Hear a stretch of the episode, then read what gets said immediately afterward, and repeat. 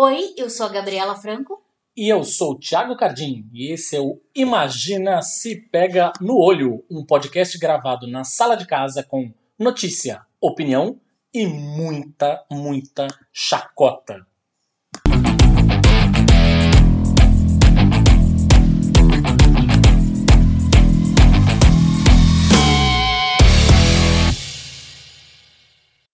Olá, um bom dia. que foi isso?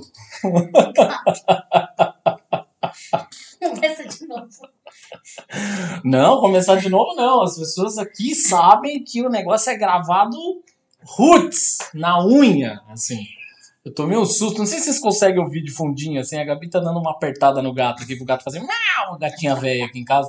E a hora que eu botei o, botei o botão no play, o gato fez miau, assim, enfim. Um bom dia, boa tarde, boa noite, seja bem-vindo à história da nossa família.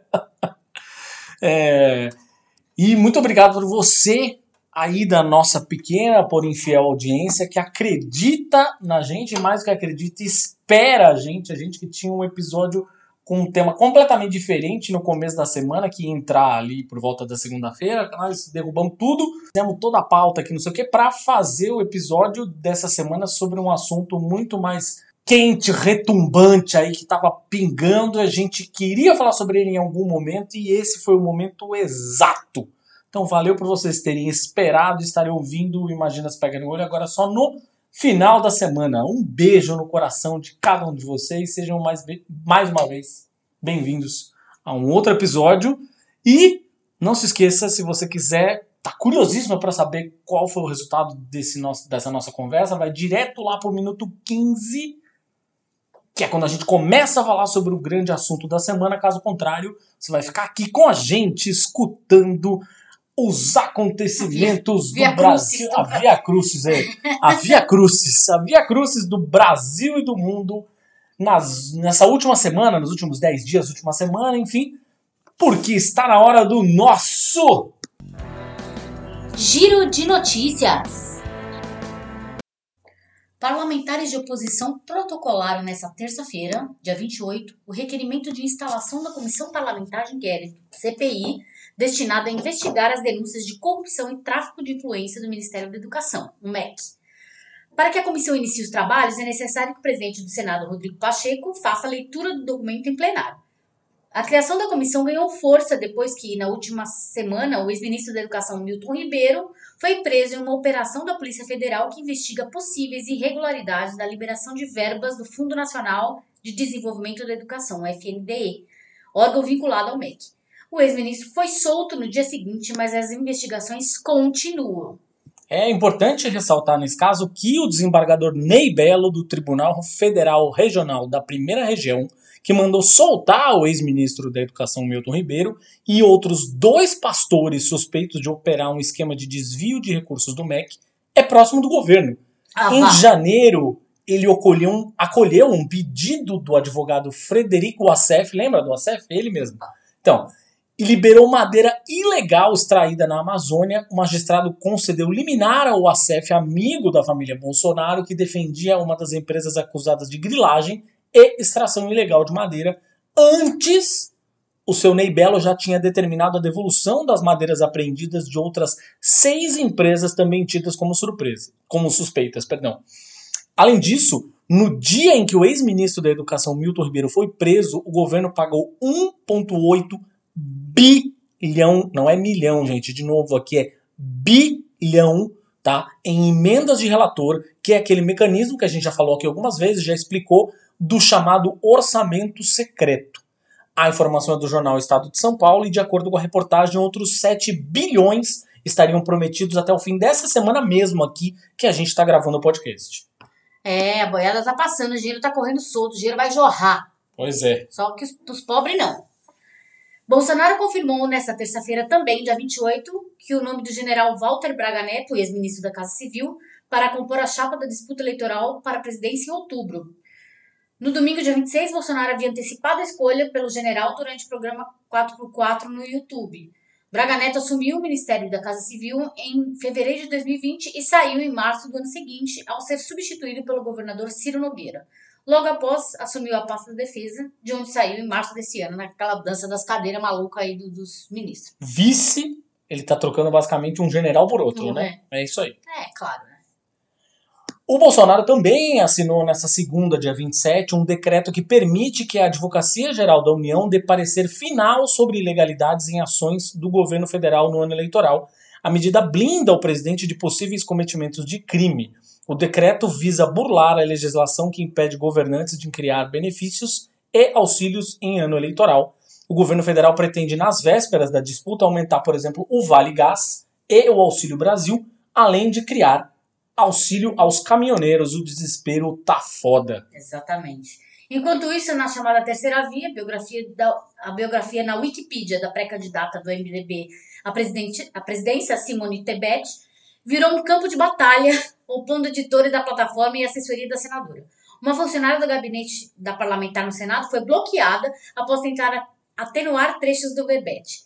A equipe da MBBista, MBBista foi fã, MDBista, disse- MDBista. MDBista, MDBista, diz que as informações disponíveis são equivocadas e tendenciosas. No centro da disputa está um tópico sobre o projeto apresentado por Tebet em 2015, que visa suspender temporariamente processos de demarcação de terras indígenas em área onde existem conflitos e ainda não tinham sido objeto de estudos antropológicos. Ou seja, é todo varinha do mesmo saco.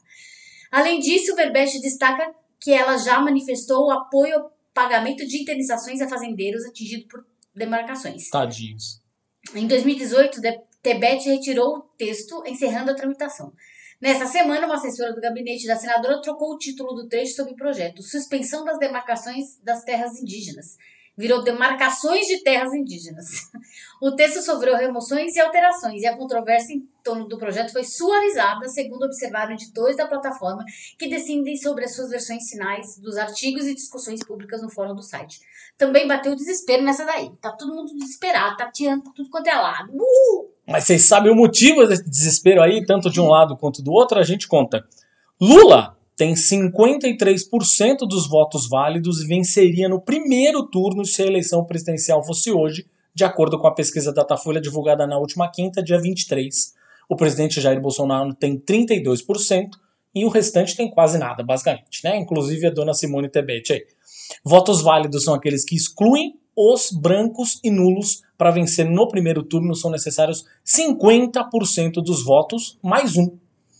No último levantamento, o petista tinha 54% contra 30% de Bolsonaro.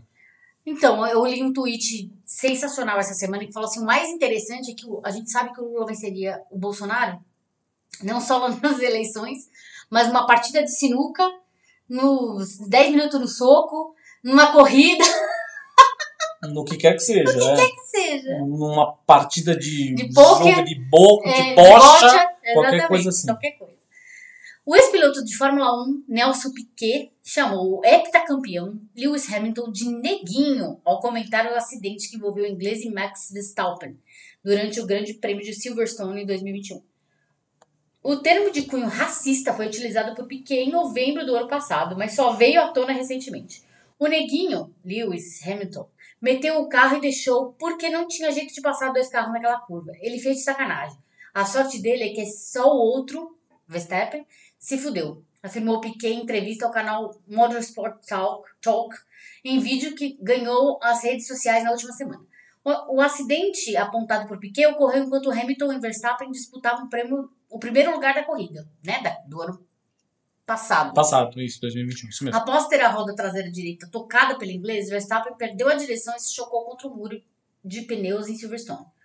Hamilton manteve a liderança até o final da etapa e garantiu a vitória, enquanto Piquet, bolsonarista motorista de Uber do Bolsonaro, nem precisa dizer mais nada. Eu já odiava o Piquet na época do Senna. Tem muita gente que não sabe que eu fui falar com a minha filha sobre o Piquet, ela falou, mas quem é esse? Pois é, a geração Z não faz ideia de quem é o Piquet e não vai saber. Que a, pra geração Z só importa o Hamilton, e ele é o maior, é o heptacampeão. E foi muito mais vezes campeões do- campeão do que o Piquet já Nossa, foi na, já, história- na carreira dele, exatamente. whatever, Você tem então, sabe? que o- o- que o Senna, não. O Hamilton foi muito político, inclusive, É. até nas respostas dele. Enfim, ele foi, foi, Comedido, di- foi é. direto, ele não deixou de responder, enfim. é, tanto ele quanto a Federação Internacional de Automobilismo também respondeu, enfim, to- todos né, se mantiveram firmes e, e fortes nas respostas, mas ele foi muito, muito correto na resposta dele. Não foi escroto em nenhum momento, assim, porque é um, um gentleman. Inglês, É um né? gentleman, é Lord. outra, é outra, outra conversa. Enquanto isso, o outro fica lá dirigindo o carro pro Bolsonaro em manifestação golpista. Acho que temos aí a Além resposta. de lindo, é, o Hamilton é lindo, rico, heptacampeão. Quem, quem é Nelson Piquet, gente? Pois é. Quem é nosso pequeno na fila do pão? Mas, por que a gente tá falando sobre isso? Porque muita gente foi lá dizer, não, neguinho nem é racista. Neguinho é coisa que é carinhoso. É carinhoso. Olha o neguinho da Beija-Flor, por exemplo. Então ele tá sendo racista com ele mesmo, e a Beija-Flor, inclusive, publicou um, um- também Uma uma nota. uma, nota super bacana. Inclusive, quem que- quiser, procura lá no Twitter, por exemplo, tem lá na- nas redes sociais da Beija-Flor, a escola de samba, é, dizendo muito pelo contrário, ele usa este esse apelido desde que era criança numa postura antirracista. É outra conversa. Ele não tá sendo racista Outra porra coisa, cara, nenhuma. se você é branco, você não tem direito nenhum de chamar alguém de neguinho negão, cara. Se eles se chamam entre eles, ótimo. Né? Tipo, você não tem que meter o bedelho, cala a tua boca. nem conhece o cara, nunca conhece nem foi cara, apresentado ao que cara. Que é isso? Como que você vai se referir a alguém? É igual, essa semana também teve uma notícia de um, de um diretor de, de uma, de uma Empresa empresa, de de tecnologia. tecnologia que estava para fechar um negócio, com, se eu não me engano, com quem? Com a Unisys? Alguma Não, era Oracle. Oracle. Era Tava- Oracle. Ele tava quase fechando um negócio de um milhão de reais com a Oracle, quando o cara da Oracle, É, não foi o cara da Oracle, na verdade. A Oracle era, era nosso tipo. subsidiário, Não, a Oracle era é, é meio que o cliente dos dois, assim, Ah, digamos. tá. Eram duas empresas você tava prestando, prestando serviço. pra Oracle. Ah, tá. É. Então, o, o cara com quem ele estava é, negociando, né? Não lembro o nome da empresa, que era um branco e estava reclamando do preço do, do serviço dele, inclusive, falando: ah, não, eu tava querendo barganhar, e chamou o cara simplesmente de negão. Aí, Numa negão, tu quer me fuder? Reunião de negócios, gente. Numa reunião de negócios. E, foi, e aí o cara foi processado, óbvio. Muito bem processado, porque quem fala o que quer, responde o processo que não quer. Pois Já é. diria a dona do é crime, isso é crime, isso não pode, isso é crime. E é crime mesmo, é crime de racismo. É, prevê até prisão, inclusive, né? Então, assim, que é isso, cara? Você não tem intimidade com a pessoa, você não chama nem, nem branco, nem negro, nem amarelo, nem vermelho, ninguém, assim, tipo o amarelinho ou verdinho. É ou- que nem japa. Ô, É, japa. Que isso? Ô, japa. Você não tem intimidade, você não chama ninguém pelo apelido ou qualquer tipo de coisa. Então, assim, absurdo, um absurdo, absurdo, absurdo. E a gente sabe que branco se referindo a, ne a, a algum negro como negão ou neguinho é pejorativo, né, gente?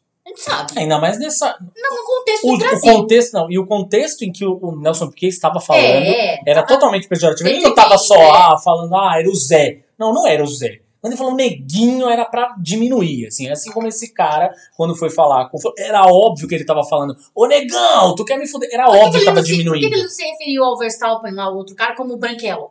Pois é. Não, não- nunca faria isso. É. Mas a gente tá. Ah, isso é frescura. De, de- os pretos estão tudo de frescura, não sei o quê. Então, segundo a 16 edição do Anuário Brasileiro de Segurança Pública, organizado pelo Fórum Brasileiro de Segurança Pública e publicado na última terça, dia 28, os negros representam 84% das pessoas mortas pelas polícias no Brasil. Uhum. 84%, tá?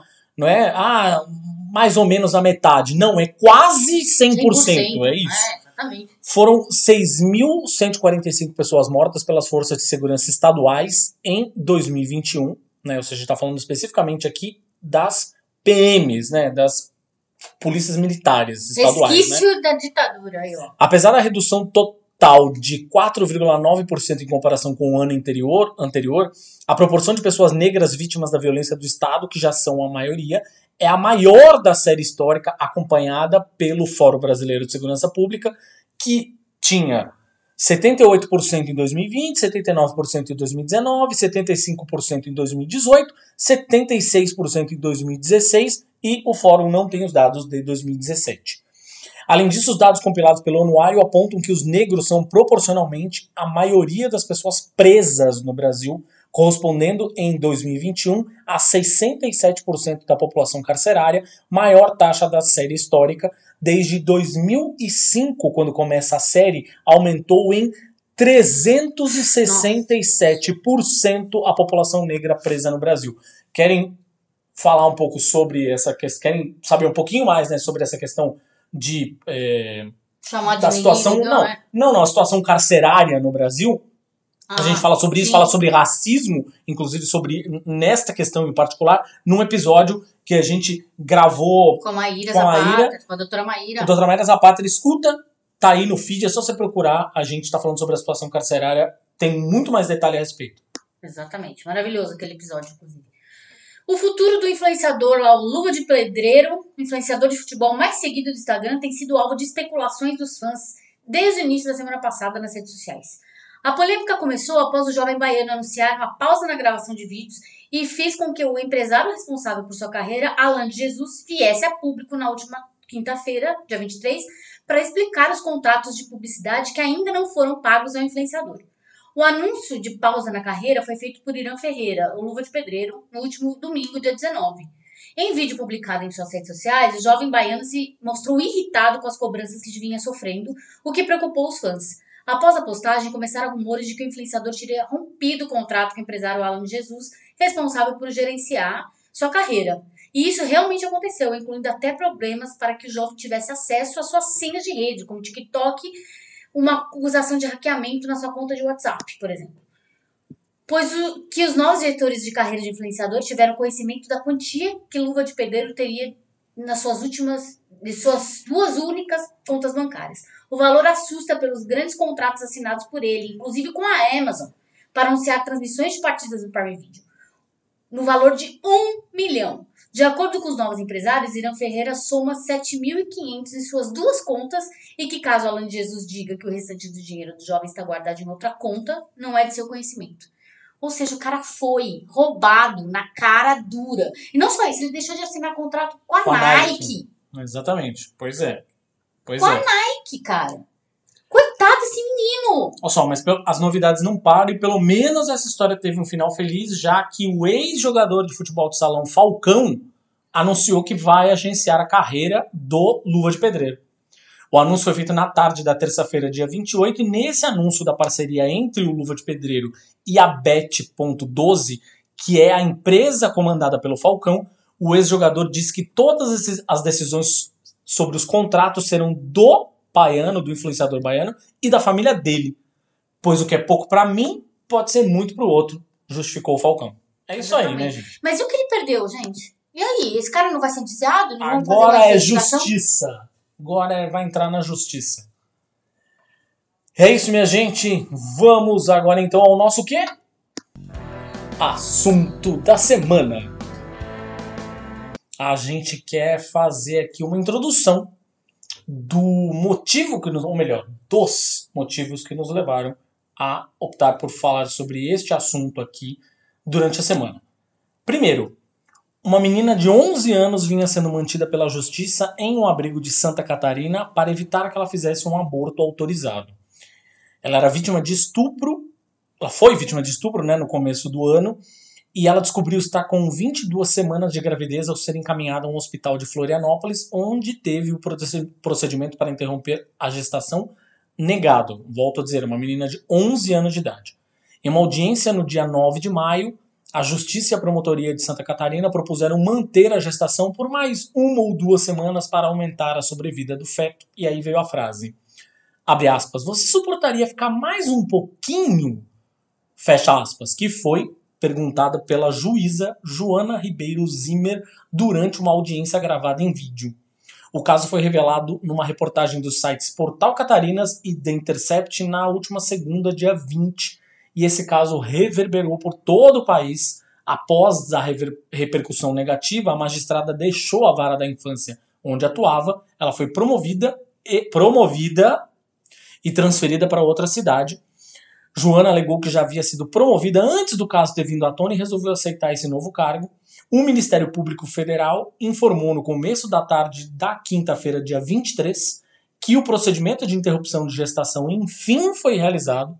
E muito se falou depois sobre ela ter sido estuprada por um garoto de 13 anos, outro menor de idade, e que, ah, não, isso aí, portanto, justifica que tenha sido consensual. Não, não e não. Tendo ele 13, tendo ele 28, foda-se. Ainda assim é crime, ponto. Se é menor, não tem consensual. Aí vem o segundo caso. A atriz Clara Castanho, de 21 anos, publicou um relato em suas redes sociais no qual revelou que foi estuprada, engravidou, e decidiu entregar o bebê diretamente para adoção. Ela escreveu uma carta aberta na noite do sábado, dia 25, repudiando o vazamento dessa história, que foi o que obrigou justamente ela a escrever essa carta aberta que ela publicou no Instagram. Disse ela na carta: Não posso silenciar ao ver pessoas conspirando e criando versões sobre uma violência repulsiva e um trauma que eu sofri. Esse é o relato mais difícil da minha vida. Pensei que levaria essa dor e esse peso somente comigo. A artista conta que não fez boletim de ocorrência na ocasião por se sentir envergonhada e culpada. Tive a ilusão de que se eu fingisse que isso não aconteceu, talvez eu esquecesse, superasse, mas não foi o que aconteceu. As únicas coisas que eu tive forças para fazer foram tomar a pílula do dia seguinte e fazer alguns exames. Somente a minha família sabia o que tinha acontecido, mas meses depois, segundo o relato dela, ela começou a se sentir mal e, em meio aos exames, descobriu a gravidez já num estágio muito avançado. Foi um choque. Meu mundo caiu, meu ciclo menstrual estava normal, meu corpo também. Eu não tinha ganhado peso nem barriga. Sim, pelo, pela lei brasileira, a Clara teria direito a fazer um aborto legal. Mas ela afirma, no entanto, que tomou a decisão de fazer uma entrega direta para adoção e essa entrega voluntária está prevista no Estatuto da Criança e do Adolescente e permite que a mãe entregue o filho para adoção em um procedimento assistido pela Justiça. Voltou a dizer ela: tudo que eu fiz foi pensando em resguardar a vida e o futuro da criança. Cada passo está documentado e de acordo com a lei. Tanto o Conselho Federal quanto o Regional de Enfermagem apuram a denúncia de que uma enfermeira teria abordado ela e ameaçado divulgar para a imprensa informações sobre a entrega para adoção do bebê fruto de um estupro. O hospital em que ela ficou internada informou em nota que será aberta uma sindicância interna para investigar a denúncia feita pela atriz. No entanto, a história veio a público graças à conduta deplorável de algumas pessoas. Tudo começou com um post do jornalista Matheus Baldi, no dia 24 de maio, dizendo que a Clara havia dado luz a uma criança. O post foi apagado a pedido da atriz. Um mês depois, na última quinta, dia 23, a apresentadora Antônia Fontenelle incitou ainda mais os comentários contra a Clara na internet. Sem citar o nome da atriz, ela disse em uma live num tom bastante agressivo que uma atriz de 21 anos teria engravidado e entregue o bebê para adoção. Ela ainda chamou isso de abandono de incapaz. Ela não sabe porra nenhuma da lei, não entende nada do que é abandono de incapaz. Mas enfim. E além disso, claro, tivemos Léo Dias, que é um famoso colunista de fofocas. Atualmente ele tem uma coluna no site Metrópolis. Ele publicou uma matéria expondo, inclusive, dados sobre o hospital, a criança e a atriz. E a galera encontrou um vídeo dele dando uma entrevista no The Noite, que é o talk show do Danilo Gentili. Ah, tinha que estar, tá, né? Pois é, foi ao ar no último dia 16 de junho. E o Léo Dias fala sobre um tal caso bombástico envolvendo uma antiga atriz teen da Globo e diz: Eu vivi um dilema recentemente, muito recente, esse mês. É coisa inacreditável, coisa da sociedade se questionar muitas vezes, mas envolve uma atriz, é muito pesado. Aí o, o apresentador, o Danilo Gentili, ainda instigou. Você está me dizendo que tem uma pessoa pública, que é uma atriz, que vende uma imagem, todo mundo acha que ela é uma santinha, que é uma pessoa do bem, e aí o Léo Dias afirmou: a conta vai chegar. Ele ainda falou: o caso se trata de uma maldade. Só que tem mais. Leão Lobo que é um veterano do, do, jornalismo de fofocas, afirmou que o Léo Dias contou para ele e para outro jornalista sobre o caso da Clara Castanho nos bastidores das gravações do Troféu Imprensa 2022 que aconteceu agora há pouco, algumas semanas. Desnecessário, leviano, isso não passa nem perto de jornalismo, disse o Leão Lobo. Num post publicado no sábado, depois de todo o rebuliço que a história deu na internet, a diretora de redação do Metrópolis, Lilian Tarran, afirmou que o site expôs de maneira inaceitável os dados de uma mulher vítima de violência brutal e que a matéria foi retirada do ar. Na tarde de domingo, o Léo Dias publicou um pedido de desculpas, disse que não devia ter escrito nenhuma linha sobre a ah. história, não devia ter feito qualquer comentário sobre algo que ele não tem direito de opinar. O fato de eles saberem mostra que os profissionais que deveriam ter me protegido em um momento de extrema dor e vulnerabilidade, que têm obrigação legal de respeitar o sigilo da entrega, não foram éticos nem tiveram respeito por mim e pela criança, afirmou a Clara na carta dela, certíssima. Enquanto isso, Antônia Fontenelle diz que não tem culpa de nada, que não é para culpar ela de nada e que, muito pelo contrário, ela está ganhando cada vez mais dinheiro com essa história da Clara Castanho. Em meio a essas discussões sobre aborto no Brasil, o Ministério da Saúde realizou nessa terça-feira, dia 28, uma audiência pública para discutir uma cartilha que trata sobre a conduta de profissionais da área em caso de interrupção da gestação. A gente falou até nela no último episódio do programa. O documento elaborado pela pasta foi amplamente criticado por trazer informações incorretas, como a alegação de que não existe aborto legal no Brasil, embora a legislação vigente estabeleça os casos nos quais a prática é autorizada. No dia 8 de junho, o Ministério publicou a cartilha que se chama Atenção Técnica para Prevenção, Avaliação e Conduta nos Casos de Abortamento, e depois de toda a repercussão negativa que teve, abriu uma consulta pública sobre o tema por meio do e-mail da Secretaria de Atenção Primária à Saúde. Vale lembrar que essa pasta é comandada pelo médico anti-aborto Rafael Câmara. A cartilha publicada pelo Ministério da Saúde corrobora a posição em defesa da restrição ao aborto, mesmo em casos legais. E embora o documento afirme que todo aborto é crime, a legislação brasileira permite que a gravidez seja sim interrompida em casos de risco de morte para a mulher, de gestação decorrente de estupro e de anencefalia fetal. A posição da pasta foi considerada um equívoco jurídico e uma artimanha política. Lembremos que o aborto é um problema de saúde pública no Brasil, de acordo com dados do Ministério da Saúde. A prática é a quinta maior causa de morte materna no Brasil. Junte a isso agora a informação de que o Brasil teve um estupro a cada 10 minutos em 2021 e faz as contas. Mas, mas, não é só aqui no Brasil, minha gente. Porque a Suprema Corte dos Estados Unidos decidiu na última sexta, dia 24, derrubar a decisão que garantia nacionalmente o direito ao aborto legal lá nos Estados Unidos. Com isso, agora caberá a cada estado americano decidir se permite ou não a interrupção da gravidez. Por seis votos contra três, os juízes derrubaram a chamada lei Roe contra Wade, uma decisão histórica da própria Suprema Corte lá da década de 70, que estabeleceu o direito ao aborto nos Estados Unidos. Uma, uma lei que tem 50 anos, gente, tá? A decisão, já adiantada por um rascunho que tinha vazado pela imprensa em maio, representa uma vitória para o Partido Republicano e para as alas conservadoras e religiosas do, Brasil, do país, que queriam proibir esse tipo de procedimento ó, tem muito tempo. Entre os chamados estados conservadores, são por volta de 26 lá nos Estados Unidos, a maioria no centro e no sul do país, como Wyoming, Tennessee a Carolina do Sul, todos eles estão prontos para banir a prática do aborto por completo. Mas ao menos 11 estados um pouco mais democratas, tipo a Califórnia, o Novo México e Michigan, já anunciaram planos para garantir o aborto, o direito ao aborto por lei. Mas isso significa que as mulheres que quiserem interromper a gravidez nos Estados Unidos, nos estados onde o aborto fica proibido, vão ter que se deslocar, às vezes por longos trajetos, até chegar a um local onde ela é permitida. Os estados democratas já, ficaram, já expressaram preocupação porque esse novo modelo vai sobrecarregar os hospitais e os centros que seguem realizando abortos. Esses minutinhos iniciais foram para a gente dar para vocês o contexto da conversa que a gente vai ter hoje. Bom, obviamente que vocês já devem ter percebido que o nosso assunto aqui da semana é aborto. Mas não só aborto, mas também o direito reprodutivo da mulher que acho que isso aqui é uma questão fundamental, que é uma questão até maior do que a própria questão do aborto. aliás, tem.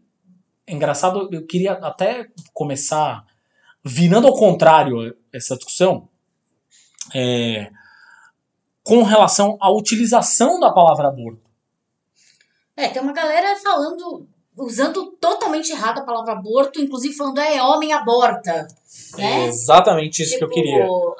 Homem do ponto de vista falando que pais abortam crianças vivas, né? Tipo, já vivas. Quando eles né? abandonam. Quando eles abandonam. Então, aborto é uma coisa, abandono é outra, gente. Homem, quando não quer um filho, ele abandona. Um filho que nasceu, ele abandona. Um, um feto, quando é abortado, ele é um feto. Ele não é uma criança formada. Eu acho que vocês já sabem disso, né? Não sei para quem que eu tô falando aqui, mas eu acho que você, assim, ninguém mata criança aqui. A gente não quer matar criança. Pelo contrário, o feto é um feto, ele é uma célula. Quando você aborta e você não quer o filho, é uma célula. Entendeu? No caso de estar tá muito avançado, no caso da criança de 11 anos, por exemplo, ela corria risco de vida, porque o corpinho dela é de uma criança. Não está desenvolvido para dar à luz a um bebê. E no caso dela em específico, ela ainda tem o amparo da lei. Exatamente, Que ela é porque ela vítima foi estuprada. Exatamente. Então, assim, o aborto, a gente já leu ali em quais casos o aborto é legal, né? Que é caso de, de que apresente risco de vida para a mãe, mãe, e que o bebê esteja com a, Anencefalia. Exatamente. Ou, ou em caso de caso de estupro. estupro. É isso. E ela se encaixa em, do- em, nos do- em dois quesitos aí, né? É, E além de tudo, vamos lembrar, no caso, a Gabi falou do caso de, da menina de 11 anos, é fundamental lembrar que a menina de 11 anos é uma menina. Ela é uma criança. Crianças não são mães. Exatamente. Ponto Criança número não um. é mãe. E ponto número dois: estuprador é criminoso. Não é pai. Não é pai. Exatamente. Então é isso. Ah, como. Ah, o e se o estuprador quiser? Ele não quer Não, nada, ele não. tem que ir pra cadeia. Não, chegou. Não, a, a juíza ainda Isso. chegou e falou isso. Falou assim: ah, mas você não quer pensar no pai da criança? No pai da criança. Estuprador não é pai. Estuprador não é pai. Isso, ele violou uma pessoa. Você acha que, ele, que, que se ele quisesse ter um filho com alguma pessoa, ele faria isso? Não. A concepção para ter filho é completamente, completamente diferente. Né? Tipo, ele abusou do poder dele que ele tinha sobre a criança, sobre a menina, e estuprou a menina. Ah, mas ele também era muito novo. Tudo bem, os dois fizeram besteira, mas é estuprador. Olha aí, já começou a estuprar novo. Os dois fizeram besteira e ele fez um crime. Esse é o ponto. Cometeu um Ele crime, cometeu exatamente. um crime. Crianças cometem crimes, tá? Acontece. Criança mata, e não, talvez ele não tenha nem, sei lá, ideia do que, que é isso, mas ele deve ter imitado alguma, alguma, algum comportamento recorrente que ele viu que era naturalizado ali dentro pra ele. Exato, tem Entendeu? esse detalhe também. Era natural pra ele. Ele viu algum- alguma coisa aconteceu, então ele é ensinado assim e foi ensinado. Isso se passa, né? Tipo, você não aprende, você você não passa só bons valores pros seus filhos, você passa maus também, né? Você passa coisas terríveis, vícios, né? E, e perversões, no caso, né? Então, isso é, uma, é a questão do machismo estrutural que a gente fala. Meninos são criados pra ser assim, pra serem estuprador, estu- estupradores. Ah, o estupro é naturalizado na nossa cultura. Ah, é tudo bem. Segura suas suas su- suas, Suas cabras suas que meu cabras bode que meu tá bode tá solto. É isso. Segura suas cabras que meu bode tá solto. Então, assim, a gente precisa analisar toda essa questão. E, novamente, pai não aborta nada, tá?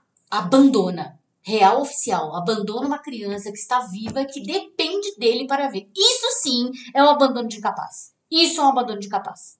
É, que a dona Que Antônia a dona falou, sim, Antonella sim, falou sim. lá sobre, sobre a questão do lá, sei lá, o nome dessa desgraçada aí. Cachorra sarnenta, já como falou a Samantha Schmutz, ela é uma cachorra sarnenta, sim. É, é, falou que era abandono de capaz, não, porque ela teve a criança e ela deu essa uma entrega voluntária à adoção. De novo, que consta na lei, lei, prevista é na lei, é. no, no Estatuto da Criança e do Adolescente. Ou seja, a mulher tá errada em qualquer âmbito. Se ela aborta, ela tá errada. E se ela tem a criança e dá pra adoção, ela tá errada. Então ela é fadada, ela é condenada, ela é ela é, é simplesmente precisa ser mãe. É isso. A sociedade não aceita que uma mulher não seja mãe. É, é a maternidade compulsória. Se você não é mãe, você tem você tá grávida. Se você não é mãe, você não vale nada. E agora eu pergunto pra vocês, eu fiquei tão, eu fiquei tão angustiada, eu fiquei tão revoltada com essa, com essa questão de, desses fofoqueiros, esse, esse Léo Dias e essa Fontenelle aí. E isso ser chamado de jornalismo, gente, vocês não têm noção quanto isso me noja.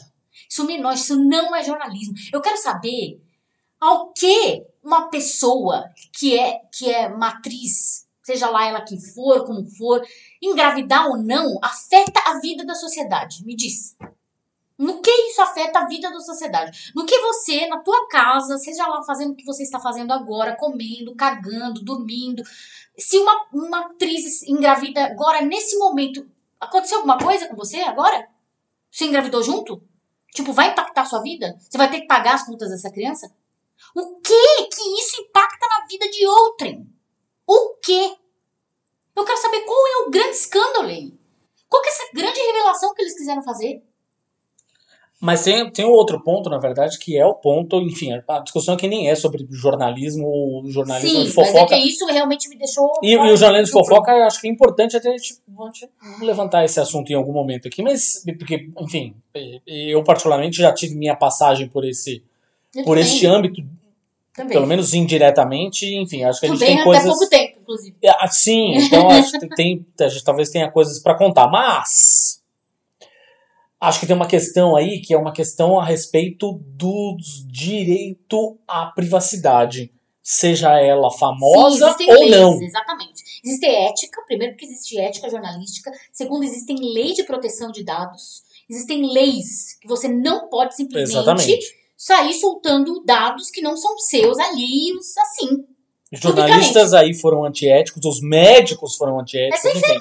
Maluca, que que é isso? Essa enfermeira simplesmente vendeu a, a- a- A informação, informação. é isso, é isso. Isso é Quer dizer, você de não, todos os lados. você não tá seguro nem quando você fica doente, cara. Se você é famoso, você não tá seguro nem quando você fica doente. Você vai pro hospital, isso, é, isso também é, é ética médica. Isso é ética médica, Não não nem pode ser muito, passar. não precisa nem ser muito, não precisa nem muito longe, não precisa nem ser famoso, né? Enfim, tem Sim. vários casos É que não interessa de a gente dizer ninguém, fica. Ninguém É, vai mas, chegar. mas tem a coisa dos casos. É que hoje com as redes sociais, na verdade, você passa a ter muito interesse pela vida do anônimo também, né? Então, assim, aqueles é, psicólogos, terapeutas, por exemplo, que acabam a sessão, vão para as redes sociais e falam: ah, hoje atendi um maluco que veio me falar, não sei o que Sim, lá. é. Porque a gente Isso vê é- bastante psicólogos falando, abrindo, que é totalmente antiético. Não se fala do que do- de casos dentro do consultório em redes sociais, gente, porque isso pode cair na, no, Não- o próprio paciente pode ler e falar, Exatamente. caraca, sou eu, essa história aqui sou eu. Isso aumenta a paranoia do, do, do paciente em milhões, né? Se você tava tentando criar, curar, curar não, porque o psicanalista não cura nada. Mas se você tava tentando ajudar alguém a superar uma ansiedade, alguma coisa, fudeu, né? Seu tiro sai pela culatra. Foi totalmente an- antiético, porque ele vai pensar assim, meu, será que a minha médica vai sair falando sobre o meu caso na- nas redes sociais? Como assim, gente? Isso não se faz. É muito louco. Isso daí é um fenômeno absurdo, onde as pessoas estão loucas atrás de like, loucas atrás de, de engajamento, loucas atrás de querer aparecer, e elas simplesmente devassam a vida de outrem, sem menor pudor, assim. É isso. Agora, voltando ao ao assunto aqui da, da, da saúde feminina, o que eu acho curioso é que essas histórias elas aconteceram num período tão curto de tempo e elas se complementam tão bem, assim, né? Porque ainda, no caso ainda permeados pela, pelo é, Roe versus Wade aí. lá nos Estados Unidos, exatamente. Porque olha só, a gente tem aqui um governo americano, e não se enganem, tá? O governo americano lá, o Joe Biden é o presidente, mas o Senado americano é o Joe Biden é um presidente democrata, tá? Do Partido Partido Democrata, Democrata. Mas grande parte do Senado americano é formado por republicanos, que são do partido do Trump, que Exatamente. foi o, o presidente derrotado. Logo, Logo, significa, portanto, que ele não tinha força no Senado para aprovar ou barrar determinadas discussões, determinadas leis. exatamente. Porque Não se enganem. O Biden não é o salvador da pátria, nenhum presidente, na verdade, é. Por isso que a gente. Ainda mais precisa- americano. É. Exatamente, isso daí não é mesmo. Pode tirar essa ideia dessa cabeça. Mas eleição vai acontecer agora em outubro. E essa eleição em outubro, você tem que pensar bem em quem você vai votar para presidente, e em quem você vai votar para deputado, em quem você vai votar para senador. Exatamente. Essa galera toda- deputado senador, que são a Cê- galera que dá da, da, da Câmara. A galera da Câmara e do Senado tem que pensar bem em quem você vai votar. São porque eles que aprovam as leis. Agora, exatamente, nesse exato momento que a gente está gravando esse programa, a PEC 16, que é aquela PEC que o Bolsonaro é, de auxílio emergencial aí para os caminhoneiros e pro, pro, de aumentar o auxílio emergencial aí, que é, é claramente uma, Eleitoreiro. uma- é, exatamente uma PEC eleitoreira, uma- um projeto de lei eleitoreiro que vai beneficiá-lo, ou não, espero que não, mas foi aprovado. Foi aprovado. De, com 70 votos a 1. Você tem entendido? Não. 72 a 1. A gente vai falar em detalhes mais sobre isso no programa da semana que vem, mas só para vocês entenderem isso. Então, o Senado americano foi lá, votou que é esmagadoramente conservador, foi lá e votou para derrubar. Não se enganem, isto pode sim vir parar aqui no Brasil, se a gente não tomar conta exatamente de quem a gente vota, principalmente, principalmente não só de quem a gente vota, mas em quem a gente cobra, tá? Cobrar, cobrar e como a gente se manifesta contra isso. São duas outras questões diferentes. Mas, porém, todavia, contudo, a lei vai lá e diz assim: não, não pode. Estupro é proibido. Estuprou. Que quem dera, na verdade, né? A lei dissesse isso, né? Porque no fim das contas ela diz isso só na teoria. Mas enfim, é, o aborto é proibido, tá? É, então não abortem. Tá? Aborto é proibido, então não abortem. Aí a menina de 11 anos que está atualmente ancorada pela lei. Se ela morasse nos Estados Unidos, essa menina podia ir presa. Vocês entenderam isso, né? A menina de 11 anos foi estuprada e se ela morasse em determinados estados dos Estados Unidos, ela fizesse um aborto, ela poderia ter ido presa. Uma menina de 11 anos, porque ela foi estuprada e tentou tirar o fruto de um estupro, de uma violência, tá? Mas ok, ela não mora nos Estados Unidos, ela mora no Brasil. Brasil, aborto é legalizado em caso de estupro. Aí ela vai tirar a criança. Não, não pode. Aborto? Não pode. Não pode. O que, que você deveria fazer, menina? Como diz a juíza. Ah, não. Espera um pouquinho, um espera, espera, a criança é. nascer. Aí, quem sabe você cria um amor de mãe por ela. Ou se não criar, você entrega ela para adoção. Não pode. Então, mas aí tem a Clara Castanho. É. Que Ué. foi estuprada e que resolveu. Que passou exatamente pela mesma situação, situação da, menina, da, menina, só que ela não é uma menina. Ela tá? tem 21, exatamente. ela não tem Acontece 11. com todo mundo, tá, gente? Não importa. O que é mais é muito mais cruel, monstruoso que aconteça com uma criança, óbvio. Sim. Né? Mas assim, acontece com qualquer mulher. Enfim, e aí ela foi lá e fez exatamente o que disseram para a menina fazer. Ela teve o filho, entregou para adoção. Não pode. Mas peraí, vocês não falaram lá da menina que foi estuprada que ela tinha que entregar a criança para adoção? Não, tá bom. Então a Clara Castanho foi lá e entregou a menina para adoção, ela tá errada? Peraí. Então qual que é o certo? Ah, o certo é ela ser mãe. Sim, foi o que eu falei. Ela carregar a criança para casa é. e ser mãe. Mas aí, se ela é, mas aí se ela é mãe, ela ainda tem que ser mãe do jeito que as pessoas acham que tem que ser. Sim. Ou seja, não, também não é. Não espere que é ela, qualquer ela vai. Não pode ser qualquer mãe. Trabalha fora? Não pode. Vai deixar a criança onde? É isso. Não pode ser. Tem que ser mãe com marido em casa. Não pode ser mãe solteira. Mãe solteira, vagabunda. Exatamente. É Olha isso, isso, gente. Eu, eu não, tô nem não tem saída certa. Eu não tô nem acreditando que a gente tá gravando um podcast sobre isso. É, é muito louco, assim. Não tô. Não tô, assim. Parece que eu tô num universo paralelo. Que a gente tá, voltou pra 1500, sei lá. Que a gente tá na Idade Média. Não é possível uma coisa dessa. Não é possível uma coisa dessa. Inclusive, eu fiz até. Quem conhece meu perfil bruxístico lá no Instagram, eu fiz até um post sobre isso, falando que essa questão da demonização do aborto, por exemplo, é uma coisa que não, não é do, do, do cristianismo, assim, não é do judaísmo, na verdade, né? E não está na Bíblia, no, no, no Velho Testamento. Não tá. Não tá em nenhum nenhum versículo do Velho Testamento. Inclusive, existe até versículos que, que, que mostram em quais casos a mulher pode abortar. Tá? Existem versículos no Velho Testamento que falam em caso a mulher, por exemplo, sofreu um acidente, está grávida, sofreu um acidente, ela pode tirar a criança. Tá escrito lá. Eu não lembro qual versículo agora, mas eu, eu, eu sou a nerd dos versículos, mas esse daí é muito específico, eu não, não lembrei. Mas a questão é, não é errado na, na, no Pentateuco ali na Bíblia hebraica, que são os cinco primeiros livros, não tem, tá? Isso, isso veio com a demonização da Igreja Católica, com a questão de reter bens, e com a questão também da mulher ocupar o espaço no, no, no na força de trabalho. Isso tá tudo. Aliás, já falei diversas vezes desse livro para vocês, eu vou falar. Tá lá no Caliban e a Bruxa, da, da Silvia Federici. Que ela fala sobre o corpo da mulher como como um instrumento do, do, do patriarcado para ganhar dinheiro. É, a mulher como, como o corpo da mulher como o patriarcado se apropria do corpo da mulher para ganhar dinheiro, para gerar renda para eles mesmos. Né? Tipo, a mulher serve para porra nenhuma, só, só para dar dinheiro para mim.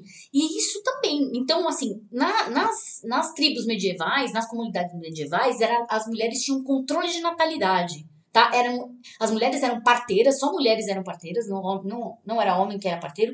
E, e a mulher, quando não queria engravidar, ela sabia que sentia que estava grávida, tinha lá os sintomas, né? Tipo, ah, enjoo, blá, blá, blá, uma barriguinha um pouco, parava de menstruar, toda aquela coisa. Ela ia ter uma, uma, uma curandeira, que é uma mulher geralmente era parteira, inclusive era, todo, era uma mulher que cuidava da, da saúde da comunidade, que era considerada mais tarde as bruxas, né? Pediu uma poção abortiva, pediu um, um remédio abortivo, que geralmente é feito de planta, e elas abortavam.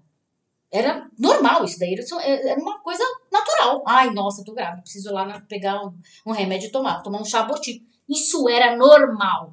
O que ele começou a ser demonizado, começou a ser dito como crime, como assassinato de criança, com a Inquisição. Que a Inquisição foi uma manobra, foi uma empreitada criada pelo patriarcado para tirar a mulher de cena. Porque as mulheres estavam ganhando dinheiro, elas estavam tomando uma camada da sociedade que era a camada de trabalhadores. Né? Então elas estavam tendo as cervejarias, principalmente as viúvas e as solteiras. Né? As casadas ainda cuidavam dos filhos, tinham aquela coisa de dividir entre a casa e o marido geralmente trabalhava e elas dividiam as tarefas. Ela ficava em casa, né, velho velho padrão, né, de, de família tradicional. A mulher ficava em casa, cozinhando, cuidando dos filhos e o marido trabalhava. As solteiras e as viúvas não tinham, não tinham saída, parceiro, não tinha, é. exatamente, não tinha opção. Então elas tinham que trabalhar.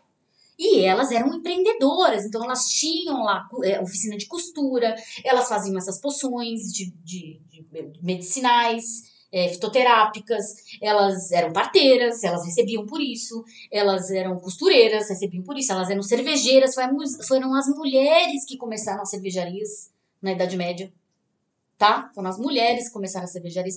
E aí, o patriarcado, eles começaram, ela começou a ganhar dinheiro, as mulheres começaram a ganhar dinheiro. A igreja e os homens começaram a ver que, eles, que elas estavam ocupando espaço que antes eram deles.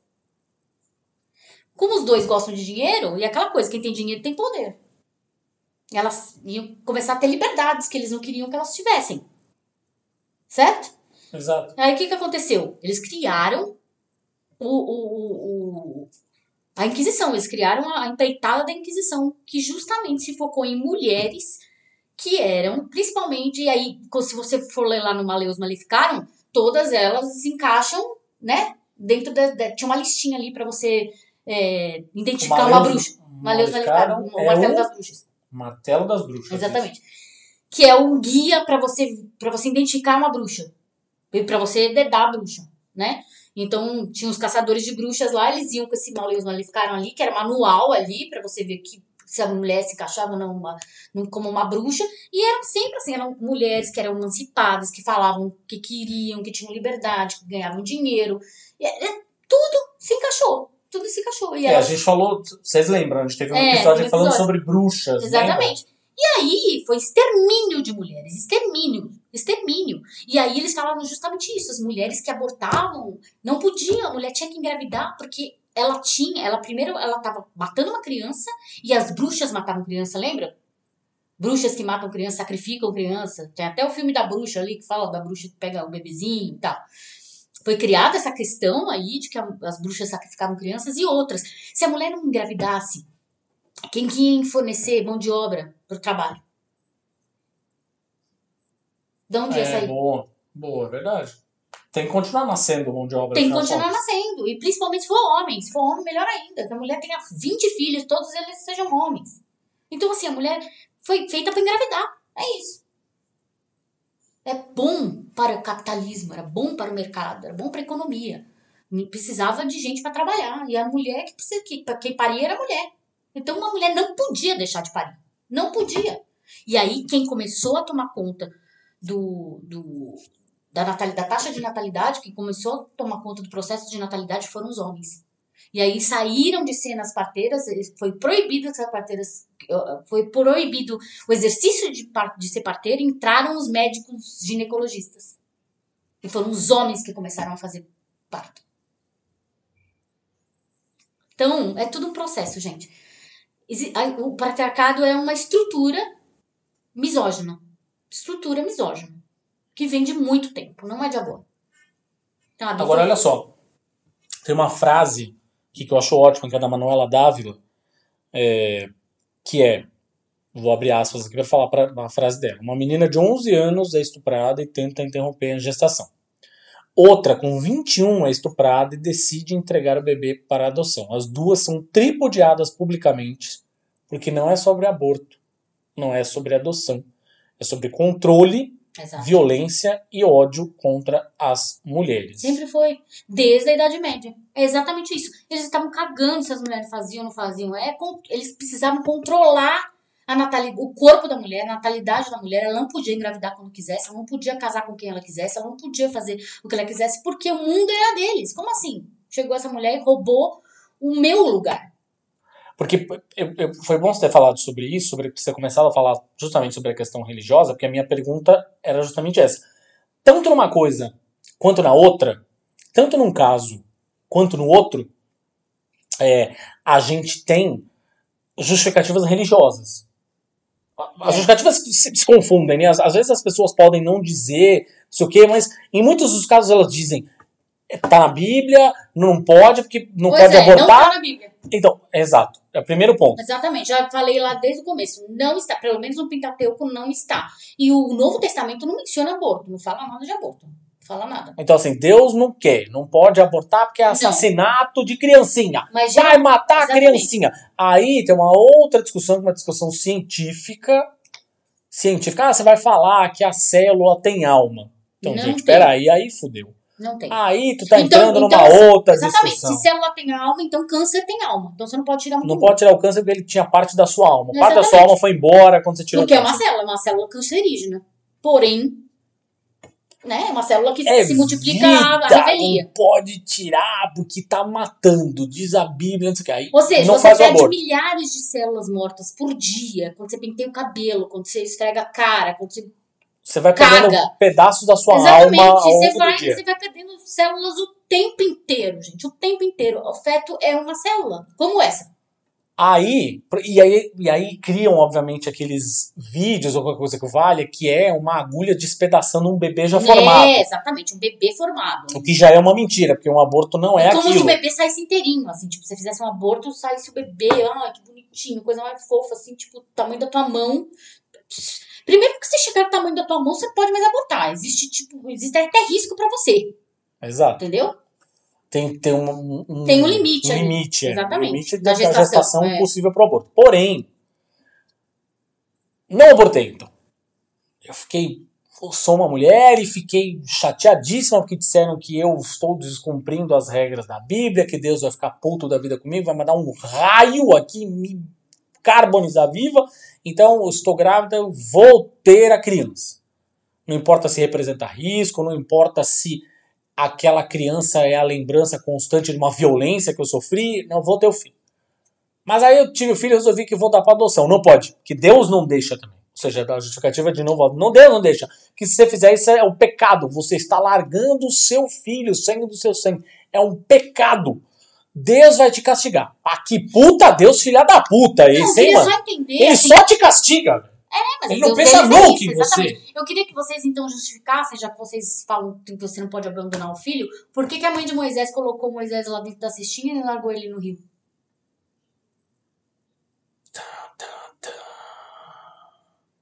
Olha só. Ela abandonou o filho dela. Porque ele corria risco de vida. Tinha um decreto lá que estavam matando as crianças hebreias. E aí ela pensou, falou, meu, é, sei lá o que, que vai dar isso aqui. E eu não vou, eu não vou ver meu filho morrer. Então eu vou pôr ele numa cesta e pus no Rio Nilo. Vai saber o que vai acontecer. Gente, ele podia ter sido simplesmente comido por um jacaré. Ou, não, se não foi, né? Porque a gente não sabe nem se existiu. Tem esse detalhe aí também, importantíssimo. Esse é um detalhe Mas enfim, importantíssimo. querendo falar a língua do- dos, dos crentes, dos cristãos aí que apelam pra Bíblia, é isso. A mulher pôs ele num cesto de vime. Quem não assistiu aí o Príncipe do Egito? Vai lá assistir o Príncipe do Egito. Abandonou o filho. Existem muitas mulheres na Bíblia que abandonaram filhos, gente. Muitas. Existem mulheres que foram violentadas pelos pelo próprio pai. As filhas de Ló, por exemplo, foram envenenatadas pelo pai. Ele engravidou a filha dele para manter a linhagem da família. Bom, Adão e Eva, né? Depois que saíram de Sodoma e Gomorra. Adão e Eva.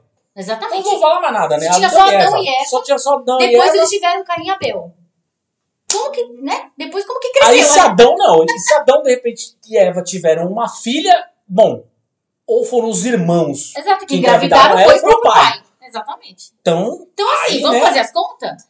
Tem muita coisa aí na Bíblia que tá muito, né? Tipo, assim, claro, eu estudo, esse é um objeto do meu estudo, eu estudo, eu sei que isso, tipo, sou- eu já encaro com uma outra questão, como totalmente alegoria, mas as pessoas que levam a ferro e fogo o negócio, ô, gente, né? pois é. Vamos fazer as contas, vamos ser coerentes aí. Então, é isso, o aborto faz parte de o, direito ao aborto, que, gente, vamos lá, Joquebede. aborto já é A mãe do Moisés, tô lembrando. Joquebed? Joquebede. O aborto já é feito há muito tempo. Não importa se ele é legal ou não. Exatamente. Abortos são feitos todos os dias. Não importa se eles são legalizados ou não. Foi, foi inclusive o cartaz que a gente colocou. Que a gente colocou, exatamente. Então, assim, você impedir o aborto, você, eh, você eh, sancionar uma lei que, que proíba o aborto, você não vai impedir o aborto de acontecer. Você só vai impedir que ele seja legalizado. Ele vai continuar Que acontecendo. seja legado, que legalizado, que seja saudável, Saudável. que seja feito em- em condições seguras, enfim, para todos os envolvidos. Só que aí, olha só, ainda tem uma questão aí que é uma questão que o aborto é só uma das discussões a respeito dos direitos reprodutivos da mulher. Porque, por exemplo, por exemplo, aí nós temos da- não só da mulher, quero aqui reforçar uma questão que eu acho que é uma questão importante. A gente está falando de direitos reprodutivos, enfim, não só da mulher, mas de quem tem útero. Porque a gente pode e deve colocar nessa discussão aqui também os homens trans. Tá? Então, assim, é é uma questão envolvendo no- não só, obviamente, mulheres cis, mas também homens trans. Tá? Isso é muito importante. Mas essa questão dos direitos reprodutivos passa por educação sexual. Não pode falar de sexo na escola. Então, peraí, vamos voltar dois passos atrás. Então, eu não posso falar de sexo na escola. Eu não posso ensinar as pessoas na escola, as crianças na escola, sobre sexo. Porque eu não posso ensinar para elas o que é sexo e o que é errado com relação ao sexo. O que é errado uma pessoa tocar ela em um determinado lugar, eu não posso ensinar. Aí ela tem 11 anos, não teve essa educação na escola, ela é estuprada, ela se culpa por isso, ela não não vai, não denuncia o que aconteceu e fica tudo elas por elas e tá tudo bem, porque afinal de contas é isso que tem que acontecer mesmo, né? Não, não é. Mas percebam que é tudo parte de uma estrutura. Lá atrás você não permite educação sexual. Aí você não permite acesso às mulheres ou a pessoas que têm um útero, enfim, você não permite acesso a. é, você não permite acesso a, por exemplo, pílulas anticoncepcionais. Ou outros métodos contraceptivos, como, sei lá, laqueadura, Exato. por exemplo. Dil. Você não, não permite isso. Lembrando que nenhum método concepcional é 100% seguro. Sim, sim, sim. Só sim. o uso concomitante deles, né? Geralmente um ou outro, aliás, os dois juntos, né? Tipo uma camisinha com pílula, que, que garantem um pouco mais de proteção.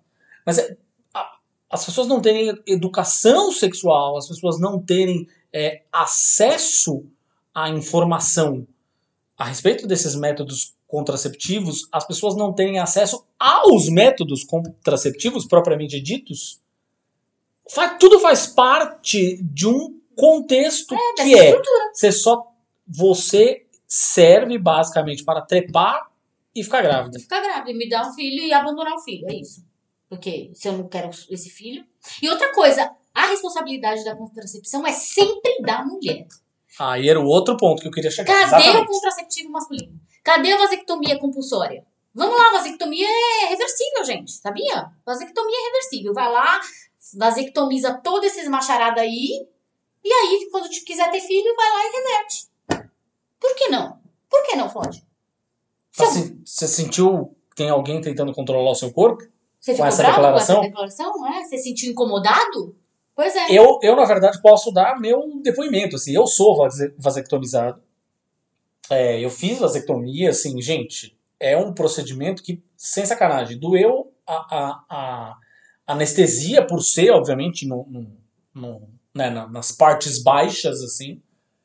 Mas é uma dor que dura 5 segundos. Sério, se você não consegue aguentar uma dor que dura 5 Ah, segundos, gente, meu amigo. você quer que eu fale o que, que dói numa, num, num, consultório ginecológico? E no parto. E No no parto, parto, não. é isso. Meu, todo mês, assim, pelo menos a mulher que vai todo mês no ginecologista, sei lá, de seis em seis meses, que seja, de seis em seis meses ela passa por, por esse desconforto de ficar com a perna aberta lá e de o cara enfiar o, o, o, o- como é que chama? O speculum, chama aquilo. Aquele, é, um, é um aparelho que Ah, simplesmente abre a sua vagina, para, né? Tipo, abre seu canal vaginal para ele poder olhar o colo do seu útero, enfia um monte de coisa lá dentro, enfia é, cotonete com É iodo. o que parece um bico de pato. É um né? bico de pato. É. Ele é geralmente é chamado bico de pato, mas é- o nome científico é speculum. É até bonito o nome, né? Mas é, é bem feio o, o uso dele. Entendeu? Todo mês a gente vai lá, todo seis, seis meses que seja. Quando você fica um pouco mais velho, eu vou de seis em seis meses. Né? É recomendável, inclusive. Pra olhar o seu colo do útero, ver se tá tudo bem, porque os nossos órgãos reprodutivos são internos, então ele precisa daquilo pra enxergar, senão ele vai ficar. Senão não vai enxergar nada. Se tem alguma lesão, alguma coisa lá dentro, ele precisa ver.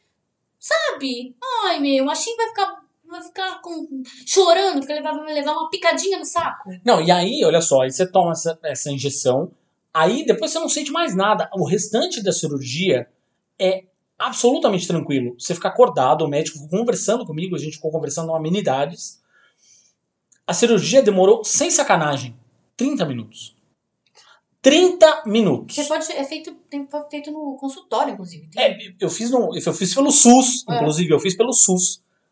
É, Ou seja, olha que fácil. O homem foi lá e fez pelo SUS sem problema. Hum, nenhum, nenhum, zero problema. Eu, quando fui, é, é, quando fui pedir la- laqueadura pelo SUS, eu tinha, eu não pude fazer porque eu só tinha uma filha.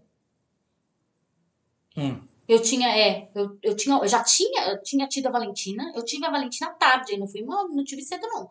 Eu tive a Valentina com 34 anos. E logo depois eu quis fazer a laqueadura, porque eu não pretendia ter outra filha, não pretendia ter mais filhos. E eles, eles me negaram, eu fiquei, tentei umas duas vezes, eles me negaram, me negaram a laqueadura porque eu tinha tido só uma filha e era, era esperado que eu quisesse ter mais uma filha da, mais pra frente. Gente, eu tinha 34 anos, ia ter filho com que idade? Sim. Sim. E aí foi foda, porque eu. Agora fiz- o Thiago conseguiu rapidinho, e meu ex-marido também. O pai da Valentina fez vasectomia pelo SUS também e foi papo. Chegou lá e falou: Eu quero fazer va- vasectomia. Ah, pode marcar. Foi assim. Eu marquei, fiz a cirurgia. A mulher, pra fazer a laqueadura, é um negócio burocrático, mas muito burocrático, muitas existem. Porque precisa é, é, cumprir uma série de requisitos ali. Você precisa ter tantos anos, precisa ter tantos filhos, precisa ganhar um tanto. Sabia que você precisa ter até teto de, de, de, de, de salário?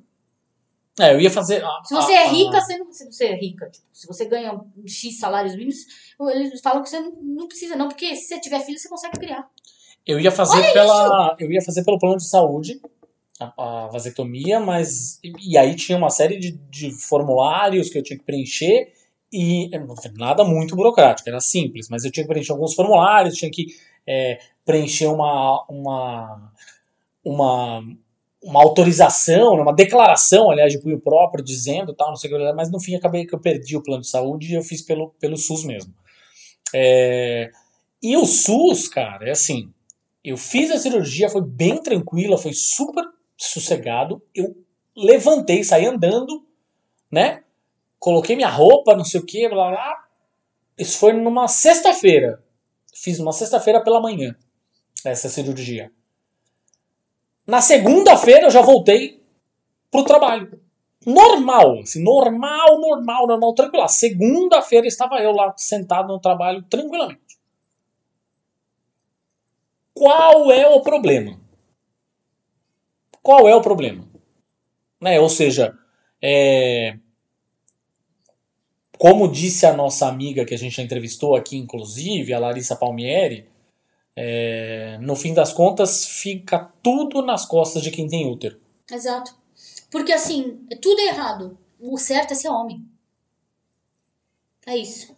Homem cis, né? Homem cis, exatamente, é. é. Exatamente. Porque existem homens que são trans, inclusive. Os homens trans também se fodem nesse São detonados sentido. né? no outro, outro lado. É. Os homens cis. É, o correto é ser um homem cis. É, isso é muito louco, né? Isso é muito louco. Mas enfim, você entendeu aqui o- a gravidade dessa discussão? Uma discussão que a gente tá tendo por causa de um comportamento que é originado pela religião. Ou seja, as pessoas, no fim das contas, esperam que eu me guie pelo livro de regra delas. A minha vida, eu que não acredito no livrinho delas, que eu não Eu acredito adoro aquele no... vídeo daquela jornalista americana falando I don't believe in your Bible, I don't believe in your God. Que ela, meu, ela faz um vídeo maravilhoso, de, tem pelo menos 15 minutos ela falando não sei por que vocês vêm pra mim com esse, com esse argumento, tipo, não, mas é porque a Bíblia diz, cara, caguei pra sua Bíblia. Eu não acredito na Bíblia, eu não acredito em Deus. Por que, que você usa? Eu chego pra você e falo, então, ó, o Bhagavad Gita diz isso, entendeu? Tipo, o livro dos espíritos do Allan Kardec também diz isso isso diz pra você? Tipo, a bula de remédio diz isso. E daí? Você não acredita naquilo. Aquilo não faz sentido pra você, não é seu credo. Aquilo não cala a tua alma. Não tem porquê, eu quero que você enfie a Bíblia no cu, gente. Não, não- esse argumento é totalmente inválido. Totalmente inválido. Não faz o mínimo sentido você enfiar essa droga da Bíblia na goela abaixo da população que não acredita nela. Ninguém é obrigado a acreditar na merda da Bíblia. Para encerrar essa discussão, o Patton Oswalt, que é um comediante americano, que esteve inclusive em Agents of Shield, ele fez três é, personagens no, no Agents of Shield, inclusive ele disse uma, uma que eram um- três irmãos, né? Eram trigêmeos. É, ele hum, tem, tem uma, uma frase dele que é muito boa, que é assim, olha só. A Bíblia tem lá os seus momentos emocionantes e não sei o que, tá tudo bem, beleza. Porém,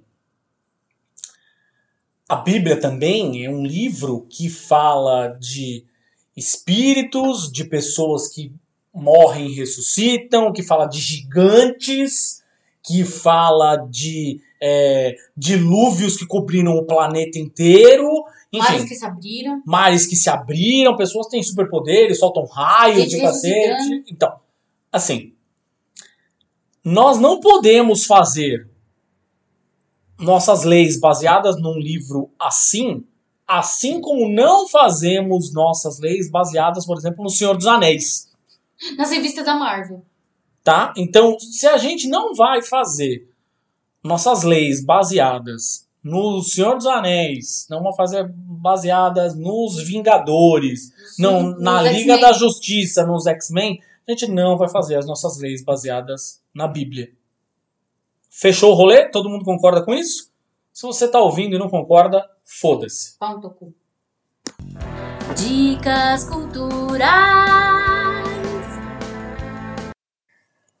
Bom, para tentar suavizar um pouco aqui agora, as nossas dicas culturais começam com um filme do Adam Sandler, olha só, Sim, que eu fui obrigado a assistir. sim. Que Não. aqui é isso. Não fui obrigado, não. Mas eu assisti de bom grado. Mas enfim, tenho minhas Bom, questões com pra quem, pra quem não tá entendendo nada, é porque eu, eu amo Adam Sandler, tá? É exatamente isso que você tá ouvindo agora. Eu amo Adam Sandler, eu adoro os filmes dele. Tem, óbvio, alguns filmes são horríveis, mas quando ele é bom, ele é muito bom. E esse é um caso. É o filme Arremessando Alto, em Exatamente. inglês Hustle, Hustle. do Netflix. É uma produção original do Netflix. Que é um filme. Esses filmes de esporte, no geral, eu acho muito difícil. Tem alguns que sim são. Mas, por exemplo, esse é muito difícil que a gente diga que é um filme de basquete. Acho que é um filme que tem basquete, mas é mais uma coisa de superação Ah, é, é e de assim, preconceito até do que efetivamente. questão de família, paternidade, um monte de- tem um monte de coisa É- envolvida nisso, e é, é óbvio que, isso, que essas pautas são frequentemente, qualquer filme de, de esporte, essas pautas vão ser frequentemente sequestradas pelos coaches. Sempre. Ah, sim, é verdade, é. É Não verdade, tem é. como. É Então, assim, verdade, é verdade. grande parte do filme já virou meme de coaching.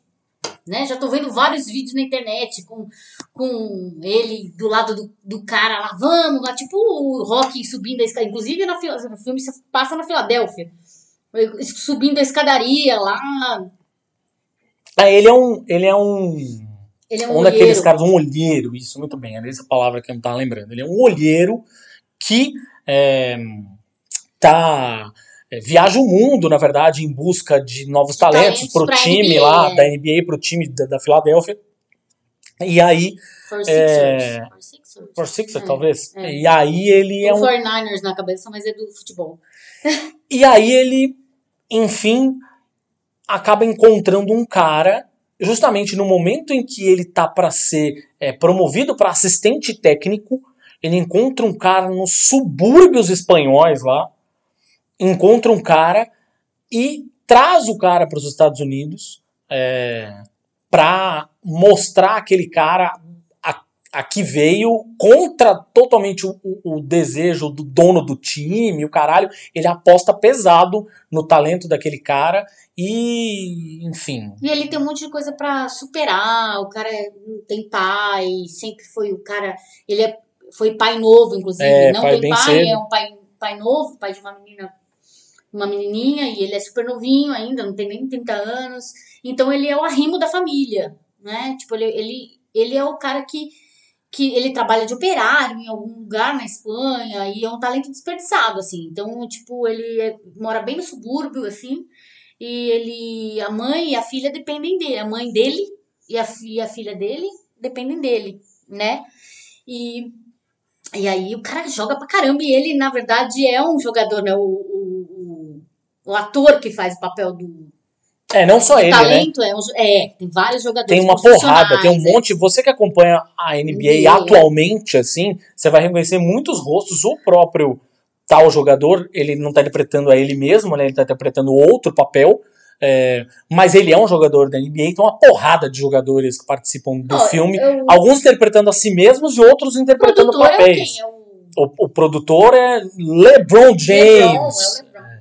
Enfim, o filme é muito legal. assim, Ah, ele se chama legal. Juancho Hernan Gomes. Juancho Hernan Gomes. Que faz o papel do Bo Cruz. Isso, que é o, o protagonista do filme E tem junto o com a Dan Sandler. Marjanovic, tem, tem vários. Tem a Queen Latifah, que é a mulher do. Faz Do a Adam Sandler. mulher da Dan Sandler, bem legal. O filme é ótimo, cara. tem, assim, vários, tem vários jogadores da NBA lá. Tem- o Anthony Edwards, tem. Putz, Mas pra você que gosta de um bom filme, ponto, não necessariamente uma pessoa que gosta de basquete, ainda assim você vai gostar bastante do filme. Porque o filme tem é essa pegada é de, dinâmico, de sensibilidade, assim. É, não é uma comédia Adam Sandler, como talvez algumas pessoas possam estar imaginando. é, não. adoro. Não, mas, mas aquele besterol que ele gosta de fazer, às Sim, vezes, não sei o quê, não é, não é a pegada Não, do é, filme. É, é um- É outra coisa. É, o Adam Sandler num papel dramático, tá? É. E que ele é bom mesmo no papel dramático. Vide aí é, Joias Brutas. Mas é um filme leve, é um filme pra cima. É, Você não é aquele Não é filme Joias que, Brutas. da- não é aquele filme que vai te deixar derrubado no Não. final. Isso É acredite. bem legal. É um filme de superação, um filme de esporte, né? Um cara que vence contra tudo e contra todos, vence todos as- os obstáculos e, e é campeão, né? É isso. É isso. Mas é muito bonito de ver. Eu, eu amo basquete, não sei se vocês sabem. Eu joguei basquete, olha assim, não deem risada. Eu sei que vocês estão rindo agora. Principalmente aqueles que sabem o meu tamanho, minha altura. É, eu fui uma baita de uma armadora, tá? É, no time da, do colegial, eu joguei basquete bastante. A gente jogou, inclusive, em interclasses e tal. Era bem. É um, é, uma- é um esporte que eu gosto muito, amo muito. E eu ia justamente um que eu nunca imaginei que eu fosse boa. Mas eu era rápida, corria bastante, era bem rápida, tinha domínio da bola e, e tinha mira boa, tinha força jo- fazer jogada. Então, tipo, fazer de três, geralmente a galera não conseguia me pegar. E aí, e armava pros outros, né? Armava pro, pros, pros outros que lá, estavam lá no garrafão. Então, me deu assim um quentinho no coração, porque basquete é uma é uma um esporte que eu gosto demais, um esporte muito dinâmico assim, tipo, que você piscou, você perde qualquer coisa no basquete, né? É, por mais que futebol também seja dinâmico, ainda tem muito, é um campo muito extenso para você É, sim, correr sim, sim, e tal, sim. ainda demora. Mas basquete é muito rápido, muito rápido mesmo. Você, você perde um, uma bola, você, você perde o jogo, assim, você perde a jogada. É muito foda. E aí eu gostei pra caralho do filme. E o Thiago assistiu comigo e gostou também. Gostei, gostei bastante. Gostei bastante. Arremessando alto no Netflix. Outro, outra dica aqui, na verdade, que é uma dica que também dá um quentinho no coração, que a gente está assistindo semanalmente os episódios da gente Cada vez assistiu? mais lindos. A gente assistiu o quarto episódio. É a série da Miss Marvel, que é mais uma super-heroína da Marvel aí no Disney Plus, nós estamos assistindo a série. A série é uma delicinha, assim, uma, uma, uma fofura. É uma personagem adolescente surgida nos últimos anos nos quadrinhos da Marvel, que é, tomou os corações dos, dos fãs de assalto, especialmente os fãs mais jovens. Arrisco dizer, eu escrevi inclusive a respeito disso no meu texto lá no Gibizilla, é, gibizilla.com.br, entrem lá para ler, enfim. É, mas é um.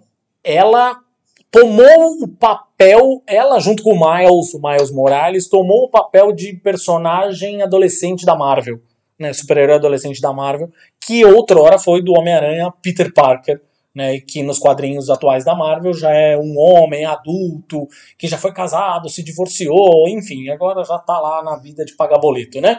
É, a Miss Marvel tem essa pegada de heroína adolescente, leve, é, descompromissada, uma um, histórias que você consegue ler sem necessariamente ter que ler 452 outras histórias antes. E a série de TV tem a mesma pegada, você consegue tranquilamente assistir sem ter visto qualquer outra coisa antes, tá tudo bem. É, ela tá relacionada, ela é fã de super-heróis, ela gosta de super-heróis, ela, a personagem, ela gosta muito dos Vingadores, ela é fã pra caralho da Capitã Marvel, mas é, é uma história que você sabendo esse mínimo, esse básico de quem são os Vingadores, tá ótimo já, você já, já tá resolvido. Não necessariamente precisa saber mais coisas. Então, é, nós estamos falando da Kamala Khan, que é uma personagem interpretada pela Iman Valani, a Iman, Gente, ela é um prodígio, essa menina. primeiro papel da carreira dela. Prodígio. Menina do céu, eu tô apaixonada por ela. A Apaixonada. menina é uma máquina de carismas. É, é uma máquina nossa, de e ela é carisma. muito natural. Tipo, ela nasceu pra, ela nasceu pra ser atriz, é incrível. Ela, essa menina vai voar muito, tomara que ela voe muito, que ela faça muito sucesso, pegue muita coisa boa. Porque é incrível como ela é. E ela é ela mesma, Nina. Ela é muito autêntica, muito autêntica. Muito autêntica. Muito linda. E ela tá fazendo, na verdade, o papel. A, a, a Kamala Khan, a Miss Marvel, pra quem não sabe, né, a personagem, ela é uma heroína é, de origem paquistanesa. Ela nasceu nos Estados Unidos, mas ela é de origem paquistanesa e tem uma família muçulmana. Então, esse background aí, essa história por trás, está sendo super bem desenvolvida na série, inclusive de um jeito que eu acho mais legal até nos quadrinhos. Que tem aquela coisa toda de. é, nos quadrinhos, os, os poderes dela são de origem inumana, É, névoa uma- terrígena e o Aquela caralho questão de que os inumanos são uma espécie alienígena, alienígena, piriri pororó. E- um- os outros mutantes seriam, né? Tipo, eles, eles foram criados pra substituir os X-Men, na real. né? Mas enfim, isso é um papo pra uma outra.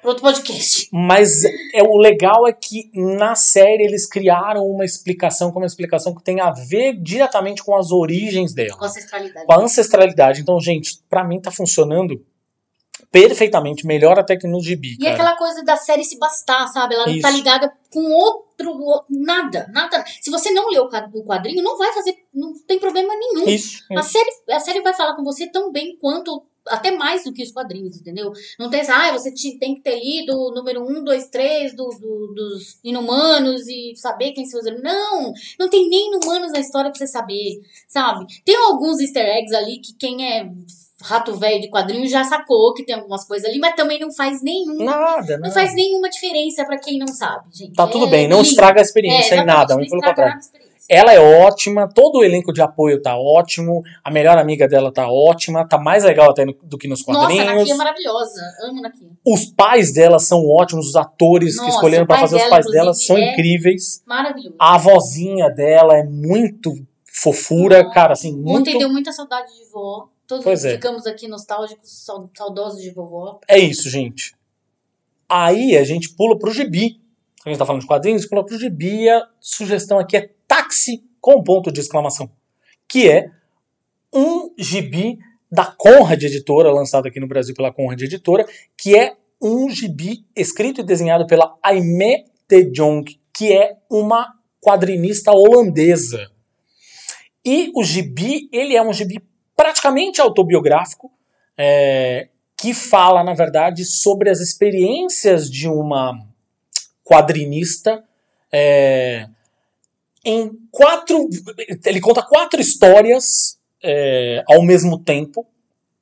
E essas histórias elas são todas é, protagonizadas por, por essa menina, essa artista, essa quadrinista, é, dentro de táxis. Táxi mesmo, não Uber nem nada, táxi, táxi mesmo. Em geral, táxis que ela pega indo ou voltando do aeroporto, de viagens que fizeram sentido em algum momento da vida dela. Então, o mais legal é que nessas viagens você vai descobrindo mais coisas a respeito da vida dela, das descobertas dela, dos receios, das dúvidas, das angústias dela e também do motorista.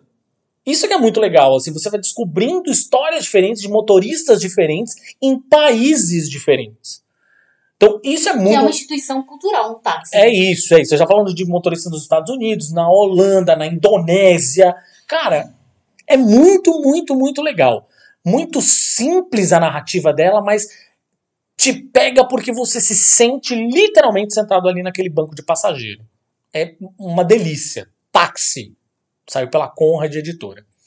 E, para finalizar, só o título já bastaria mas a gente vai complementar dizendo Em Casa com os Gil. Em Casa com os Gil é um reality show que foi lançado este ano pelo Prime Video, pela Amazon Prime, que é basicamente uma- um, um documento sobre o Gilberto Gil e toda a família dele é, se, se articulando para realizar um show em comemoração aos 80 anos do Gilberto Gil, que foram comemorados no último final de semana. E o disco que a gente está propondo vocês escutarem é justamente o disco que foi registrado ao longo dessa, dessa desse processo todo de gravação do reality show, que é tipo uma passagem por toda a carreira do, do Gil. Assim, tem alguns dos maiores clássicos da, da carreira dele reinterpretados com a participação das pessoas da família. É uma delícia. Gilberto Gil é uma instituição da música nacional. Se você não gosta, escuta de novo, porque você está errado tá? É isso, mais uma vez, muito obrigado por terem escutado a gente. Escutem o Imagina Você Pega no Olho em todas as plataformas: Spotify, Deezer, Google Podcasts, Apple Podcasts, Amazon Music, a porra toda. Escutem no Orelo também, cada escutada que você dá lá, plim, um centavo, plim, que pinga aqui para nós. Ajuda a gente a continuar com a nossa jornada aqui, cada vez mais produzindo conteúdo bacana, de qualidade questionador, e pegando no olho mesmo. É, escutem também o Imagina Se Pega no Ouvido, nosso outro podcast, Paixões Musicais. A gente está conversando com um monte de gente muito legal que fala sobre os discos favoritos, os artistas do coração, os shows inesquecíveis. Vão lá escutar. Gente que faz, consome, produz música, escreve sobre música. Só gente bacana.